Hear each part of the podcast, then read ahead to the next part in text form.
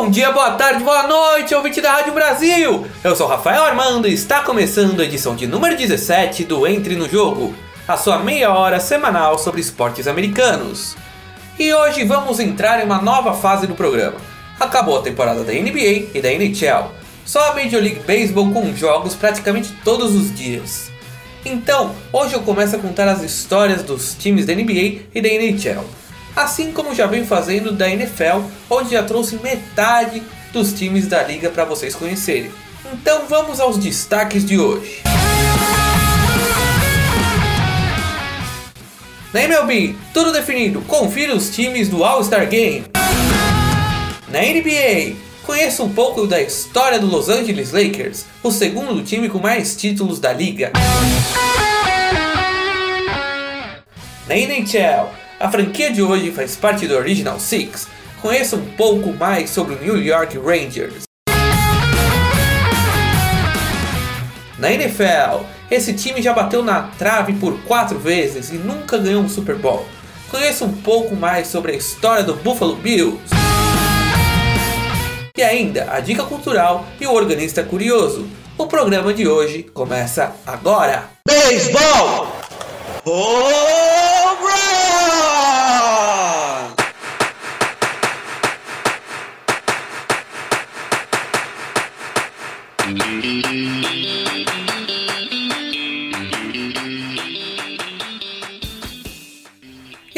Algumas semanas de votação, a MLB anunciou os times titulares e também os reservas e os pitchers que representarão a Liga Americana e a Liga Nacional no All-Star Game em Cleveland, no Progressive Field, campo do Cleveland Indians, no dia 9 de julho. Vamos aos titulares primeiro. Começando pela Liga Americana. Gary Sanchez, do New York Yankees, é o catcher com 47,1% dos votos dos torcedores. Carlos Santana, do Cleveland Indians, é o primeira base com 49,2% dos votos. Na segunda, temos com 38% dos votos DJ LeMahieu, do New York Yankees. Com 42% dos votos, Jorge Polanco, do Minnesota Twins, é o shortstop. Alex Bergman, do Houston Astros é o terceira base com 49,1% dos votos. No outfield temos Mike Trout do Los Angeles Angels of Anaheim com 25,5% dos votos e uma dupla do Houston Astros, George Springer com 15,7% e Michael Brantley com 10,8%. O rebatedor designado é Hunter Pence do Texas Rangers com 46,7% dos votos. Os pitchers selecionados na Liga Americana são John Means do Baltimore Orioles, Shane Green do Detroit Tigers, Marcus Stroman do Toronto Blue Jays, Jake Odorizzi do Minnesota Twins, Charlie Morton do Tampa Bay Rays, Brad Hand do Cleveland Indians, Lucas Giolito do Chicago White Sox, Aaron Chapman do New York Yankees, Mike Minor do Texas Rangers e Justin Verlander, Gary Cole e Ryan Presley do Houston Astros. Aí, o Houston Astros com dois jogadores no lineup titular mais três arremessadores. Agora vamos aos reservas da Liga Americana. Mookie Betts e DJ Martinez do Boston Red Sox, James McCann e José Abreu do Chicago White Sox, Wade Merrifield do Kansas City Royals, Daniel Vogelbach do Seattle Mariners, Austin Meadows do Tampa Bay Rays, Joe Gallo do Texas Rangers, Tommy La Stella do Los Angeles Angels of Anaheim e Francisco Lindor do Cleveland Indians. E é curioso ver a ausência de jogadores do Boston Red Sox, atual campeão no lineup titular. Mas como a votação em relação à temporada atual é totalmente compreensível. A primeira metade do campeonato não foi nada boa para o time recém-campeão. Apenas o terceiro colocado na divisão leste da Liga Americana. Mas é um time que ainda tem potencial para crescer e provavelmente ano que vem vai ter jogadores no lineup titular porque o Mookie Betts, o DJ Martinez, o Rafael Danvers, tem muito jogador bom nos Red Sox. Então, torcedor dos Red Sox, não fique preocupado. E lembrando que os pitchers e os reservas não são escolhidos pelos torcedores, e sim pelos jogadores, técnicos e gerentes dos times. Ou seja, pelas pessoas que fazem parte da MLB. E agora vamos aos eleitos da Liga Nacional. No lineup titular teremos o catcher Wilson Contreras do Chicago Cubs com 44,6% dos votos. Na primeira base temos Freddie Freeman do Atlanta Braves com 38,5% dos votos. Na segunda, com 39,2%, temos Keaton Marte, do Arizona Diamondbacks. O shortstop é Javier Baez, do Chicago Cubs, com 43,3% dos votos. Nolan Arenado, do Colorado Rockies, foi eleito com 51,9% e será o terceira base. No outfield temos Christian Yelich, do Milwaukee Brewers, com 22,3% dos votos, Hold Bellinger, do Los Angeles Dodgers, com 21%, 21 dos votos, e Ronald Acuna Jr., do Atlanta Braves, com 15% dos votos. Lembrando que na Liga Nacional não tem rebatedor designado. E agora vamos aos pitchers escolhidos para o time da Liga Nacional. Luiz Castilho do Cincinnati Reds, Sandy Alcantara do Miami Marlins, Kirby Ates do San Diego Padres, Will Smith do San Francisco Giants, Max Keiser do Washington Nationals, Yoon Jin Ryu, Walker Buehler e Clayton Kershaw do Los Angeles Dodgers, três jogadores dos Dodgers no Zach Greinke do Arizona Diamondbacks, Mike Soroka do Atlanta Braves, Jacob DeGrom do New York Mets e Josh Harder do Milwaukee Brewers. Os reservas selecionados foram Pete Alonso e Jeff McNeil do New York Mets, JT Realmuto do Philadelphia Phillies, Josh Bell do Pittsburgh Pirates, Paul DeYoung do St. Louis Cardinals, Anthony Rendon do Washington Nationals, Yasmin Grandal e Mike Mustaka do Milwaukee Brewers, Chris Bryant do Chicago Cubs e David Dow, Trevor Story e Charlie Blackmoon do Colorado Rockies. Na Liga Americana, o Houston Astros, com seis atletas, foi o time com mais jogadores selecionados. Já na Nacional, Los Angeles Dodgers, Colorado Rockies e Milwaukee Brewers, com quatro jogadores cada, foram os times com mais selecionados ao Star Game. E aí, gostou? Quantos jogadores do seu time foram selecionados? Agora é esperar até a semana que vem para ver quem ganha, o time da Liga Nacional ou o time da Liga Americana. Não perca no dia 9 de julho o All-Star Game, vai ser incrível. E ontem tivemos uma notícia muito triste. O arremessador do Los Angeles Angels of Anaheim, Tyler Skaggs, de 27 anos, de apenas 27 anos, morreu. O jogador foi encontrado em seu quarto de hotel em Dallas, no Texas, horas antes da partida contra os Rangers. A causa da morte ainda não foi revelada, mas ultimamente tivemos a morte de alguns atletas de alto nível. Lembrando o ano passado, por exemplo, a morte do zagueiro da Fiorentina Davi Astori. Não se sabe ainda a causa dessa morte do Tyler Skaggs. Mas a qualquer novidade vou trazer na página do Roberto no Jogo Oficial. E fica aqui o nossas condolências à família do atleta. E para encerrar o beisebol, nesse último final de semana tivemos duas partidas da Major League Baseball no London Stadium em Londres. Foi a primeira vez que uma partida de beisebol de times americanos foi disputada em solo europeu. Os torcedores da terra do cricket, esporte ancestral do beisebol, lotaram o estádio em dois dias, no sábado e no domingo, para ver o clássico New York Yankees e Boston Red Sox. Foram dois jogaços. No sábado, os Yankees venceram por 17 a 13. Já no domingo, mais uma vitória dos Yankees por 12 a 8. E ano que vem já está programada mais uma série em Londres, e será outro clássico entre Chicago Cubs e St. Louis Cardinals. Já estou ansioso para o ano que vem.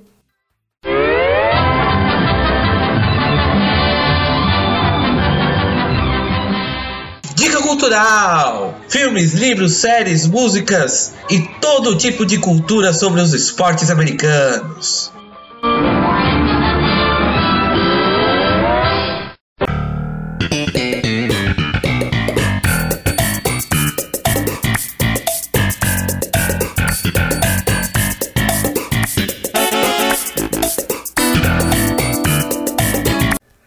Cultural de hoje é uma série muito legal, uma das precursoras das sitcoms que viriam a partir do meio dos anos 1990. Se você conhece, reconheceu pela música. Se não reconheceu, eu estou falando do seriado Seinfeld, estrelado pelo comediante de stand-up comedy Jerry Seinfeld. A série durou de 1989 até 1998, com nove temporadas. Além de Seinfeld, o elenco principal ainda conta com Julia Louis-Dreyfus, no papel de Elaine Baines, Jason Alexander no papel de George Constanza e Michael Richards como o esquisitão Cosmo Kramer. A série se passa em Nova York, e para quem gosta dos times de beisebol de Nova York, é um prato cheio. Jerry Seinfeld é um torcedor fanático dos Mets. Já seu melhor amigo George ama esportes e chegou a trabalhar no New York Yankees como secretário de viagem entre a quinta e a sexta temporada da série. Em todo lugar tem referências aos times e a jogadores, como em um episódio em que Kramer afirma ter visto Joey DiMaggio, lenda dos Yankees, na cafeteria que os amigos frequentam. Mas a série é indicada para qualquer um que queira rir. Não precisa gostar de esportes. Outra parte legal da série é ver como as coisas funcionavam antes do boom dos celulares e da internet, mesmo não sendo uma série tão antiga. Então, indique Seinfeld para todos os seus amigos. Quem quiser ver está no streaming de uma loja online famosa. E essa foi a dica cultural de hoje. Basquete! Três!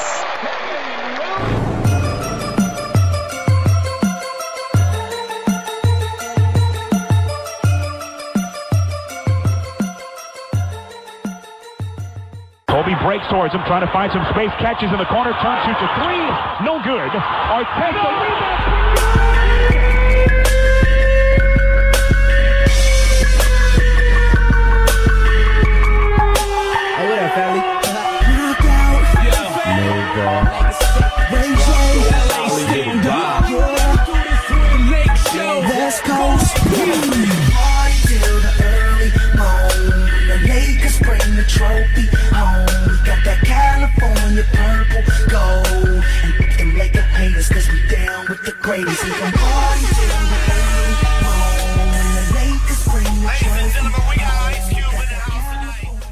E vamos invadir as quadras! Hoje começamos a contar as histórias das franquias da National Basketball Association.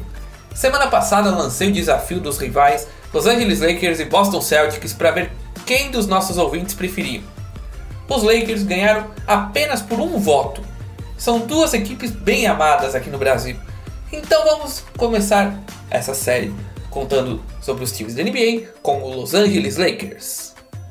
Fundado em 1946 em Detroit com o nome Gems, na temporada daquele ano, os Lakers jogavam pela National Basketball League. No ano seguinte, a franquia mudou-se para Minneapolis, no Minnesota, e foi lá que recebeu o nome Lakers. O estado do Minnesota tem o apelido de Terra dos Mil Lagos, Lands of Thousand Lakes. Então, o nome da equipe vem em homenagem ao apelido. Então, o primeiro nome da equipe era Minneapolis Lakers. Logo que mudou de cidade, os Lakers contrataram contrataram George Mikan, o primeiro grande jogador de basquetebol, conhecido como Mr. Basketball. No ano seguinte, os Lakers mudaram de liga, largaram a NBL e mudaram-se para a Basketball Association of America, a real precursora da NBA. Logo nos primeiros anos da liga, os Lakers foram totalmente dominantes. Entre 48 e 59 foram 5 títulos da NBA, 49, 50, 52, 53 e 54. Além do- dos 6 títulos de conferência, os 5 primeiros nos anos que ganhou o título máximo da liga e a sexta conquista de conferência em 59. A sexta conquista de conferência em 59. Os anos 60 reservavam uma mudança completa na vida da franquia. O time mudou-se para Los Angeles e viu uma nova franquia dominar a liga. Durante os anos 60, os Lakers foram às seis finais e perderam todas essas finais para o Boston Celtics. Mas na temporada de 71-72, liderados por Gail Godrich e Will Chamberlain, os Lakers ganharam 33 partidas seguidas, um recorde que permanece até hoje, e venceram o New York Knicks nas finais, sendo o único título da equipe na década, apesar de ter participado de três finais. Porém, na década seguinte, o jogo virou. Entre 1980 e 1989, o time de Los Angeles foi a oito finais e venceu cinco. Os Lakers, liderados por Magic Johnson, reacenderam o duelo contra o Boston Celtics nos lendários confrontos entre o atleta dos Lakers e Larry Bird do Boston Celtics. Durante os anos 80, praticamente só as duas equipes foram campeãs. Em 80, os Lakers. Em 81, os Celtics. Em 82, os Lakers. Em 84, os Celtics. Em 85, os Lakers. Em 86, os Celtics. Em 87 e 88, os Lakers. Apenas dois títulos não foram para Boston ou para Los Angeles.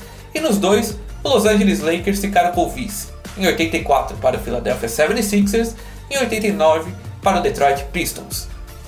E durante os anos 90, os Lakers foram apenas uma vez às finais e perderam para o Chicago Bulls, o melhor time da década. Mas em 1996, os Lakers fizeram uma troca histórica. Mandaram Vlad Divac para o Charlotte Hornets e em troca pegaram o jovem de 17 anos Kobe Bryant. No mesmo ano chegou o grandalhão Shaquille O'Neal como free agents. E logo no começo dos anos 2000, a dupla liderada pelo técnico Phil Jackson, que tinha liderado os Bulls nos seis títulos da equipe nos anos 90, foi dominante mais uma vez e conquistou o tricampeonato em 2000, 2001 e 2002. Ainda na primeira década do século 21, ganharam mais dois campeonatos, um em 2009 e o outro em 2010. Mas de lá para cá não ganharam mais nada. Porém, as expectativas para a próxima temporada estão grandes. O time vai contar com a dupla LeBron James e Anthony Davis, e a torcida dos Lakers está empolgadíssima com a possibilidade de vencer novamente. No total, são 16 títulos da liga, o segundo maior vencedor da NBA, atrás apenas do Boston Celtics com 17. As cores do Lakers são o dourado, o roxo, o preto e o branco. E o símbolo é uma bola de basquete laranja com os nomes dos Lakers em roxo, com a impressão de que ele está passando voando. Seus maiores rivais são o Boston Celtics, o Los Angeles Clippers, o San Antonio Spurs e o Detroit Pistons. E aí, gostou? Então entre no arroba entre no jogo oficial e vote entre San Antonio Spurs e Detroit Pistons e escolha a franquia da próxima semana. E antes de encerrar o basquete, uma notícia. Kevin Durant e Kyrie Irving estão de time novo. Os dois serão jogadores do Brooklyn Nets. Será que a dupla fará sucesso em Nova York? Rock no gelo! Gol!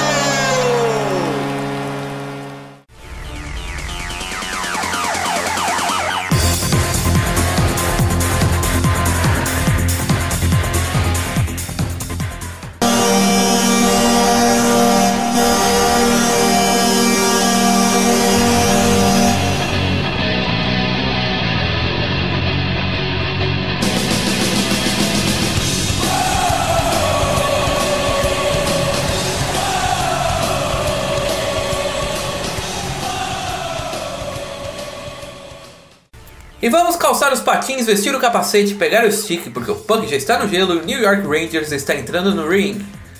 Fundada em 1926, a equipe pertence ao Original Six, junto com Boston Bruins, Chicago Blackhawks, Detroit Red Wings e os canadenses Toronto Maple Leafs e Montreal Canadiens, que entre 1940 e 1967 só essas seis equipes disputavam a NHL antes da expansão da liga. George Lewis, Tex Rickard, presidente do famoso Madison Square Garden, foi agraciado com uma franquia da NHL para a temporada de 1926-27 para competir com o atualmente time extinto New York Americans.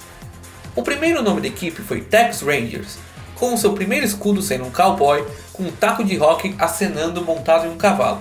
Mas logo nos anos 1927 mudou o logo para um símbolo com as cores do time: vermelho, o branco e o azul, com o nome Rangers escrito na diagonal. Teve algumas mudanças na forma, mas ele é praticamente o mesmo desde essa época. E o começo dos Rangers foi promissor. Com a ajuda de Con Smith, futuro dono e criador do Toronto Maple Leafs, logo na temporada de 27 e 28 ganhou a sua primeira Stanley Cup. Em 33 e 40 repetiu a dose e ganhou mais uma taça, ganhando ambas finais do Toronto Maple Leafs. Porém, o time e a diretoria fizeram uma burrada e atraíram o e atraíram o que há de pior nos esportes americanos, uma maldição. No beisebol temos dois bons exemplos, a do bode e o Chicago Cubs e a do bambino e os Red Sox. Existem algumas teorias para a equipe nova-iorquina ter pegado uma maldição e ter ganhado um título só em 1994. Ganhou em 1940, depois só em 1994. A primeira delas aconteceu logo após o título de 40. A hipoteca do Madison Square Garden havia sido paga e a diretoria da equipe decidiu queimar os papéis da hipoteca na taça, na Stanley Cup. Que ela tem aquele, aquela partezinha em cima. E eles botaram fogo na taça com os papéis da hipoteca. A Stanley Cup é algo sagrado para os amantes do hockey. E para muitos, isso profanou a taça e foi o começo da maldição. Mas a grande maioria acredita que a maldição tem outro nome a Maldição de Dutton.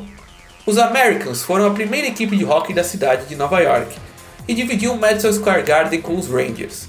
Em 42, durante a Segunda Guerra Mundial, o dono dos Americans, Red Dunton, anunciou que os Americans suspenderiam as atividades por conta que seu elenco praticamente não existia relação à guerra e à crise que o país passava por conta da guerra, né?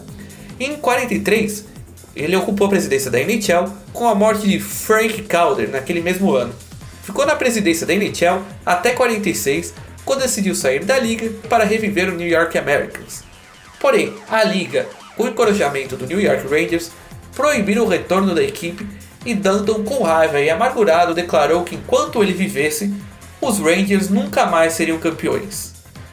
Danton morreu em 1987 e ainda levaram mais 7 anos para os Rangers serem campeões. Foi no ano de 1994 que os Rangers finalmente quebraram a maldição, conquistando o título sobre o Vancouver Canucks por 4 jogos a 3. De lá para cá, os Rangers enfrentam uma nova seca de Stanley Cup. Nos últimos 25 anos, os Rangers ganharam a Conferência Leste em 2014, porém perderam a Stanley Cup para os Los Angeles Kings por 4 a 1. Além da conferência, ganharam um troféu do presidente por ter sido o maior pontuador na temporada regular de 2014 e 2015 e ganhou a divisão em 2012 e também em 2015. Alguns de seus maiores ídolos são Mark Nisser, Brian Leach, Rod Gilbert, Frank Boucher, Andy Bathgate e Bill Koch. Seus maiores rivais são New York Islanders, o New Jersey Devils, Pittsburgh Penguins e Philadelphia Flyers. Gostou? Então vote na franquia da próxima semana. O duelo será entre duas equipes canadenses, o Edmonton Oilers e também o Toronto Maple Leafs. Entre no arroba entre no jogo oficial e vote!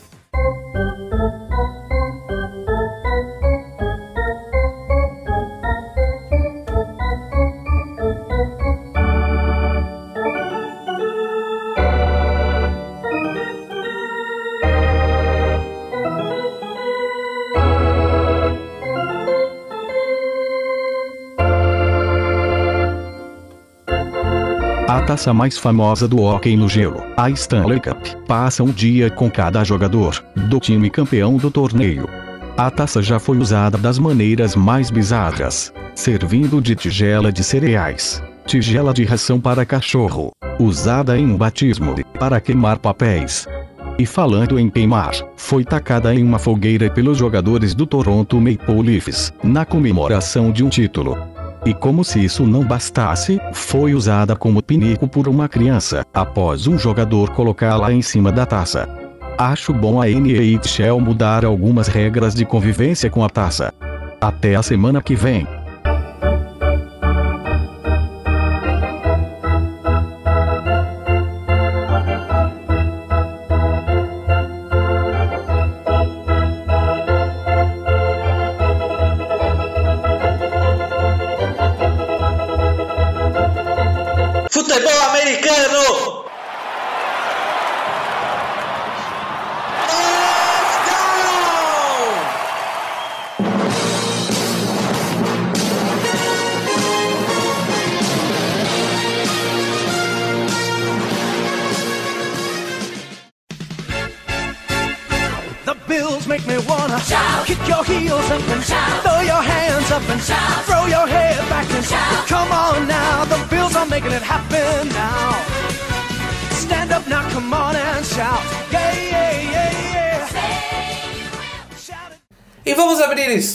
Porque você votou e os guerreiros do Buffalo Bills estão entrando em campo.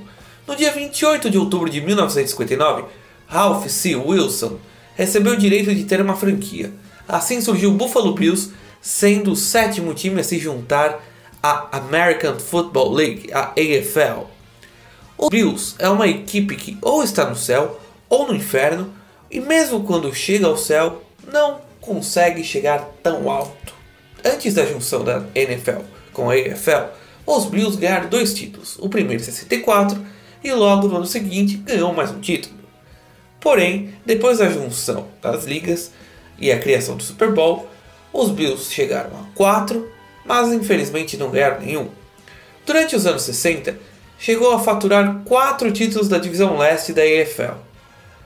Após a junção definitiva da AFL com a NFL em 67, a equipe começou a atuar pela divisão leste da American Football Conference e, durante os anos 70, teve apenas uma participação nos playoffs em 74. Já nos anos 80, faturou três vezes a divisão e entre 1990 e 93, a equipe chegou a ganhar a AFC, a conferência, da American Football Conference quatro vezes, mas perdeu o Super Bowl. Primeiro para o New York Giants, depois para o Washington Redskins e depois duas vezes para o Dallas Cowboys. De lá para cá, a equipe chegou aos playoffs mais cinco vezes, sendo apenas uma neste século. As cores do time são o azul, o vermelho e o branco. O símbolo é um búfalo azul em movimento. E a equipe atua no New Era Field com capacidade para 71.608 pessoas. O estádio se localiza em Arcade Park, Nova York.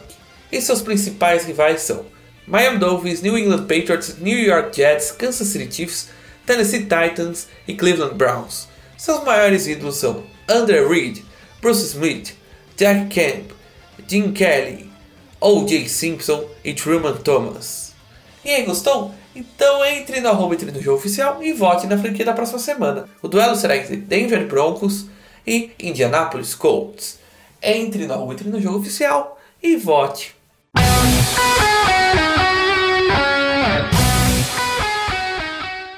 E estamos encerrando mais um Entre no Jogo aqui na Rádio Brasil.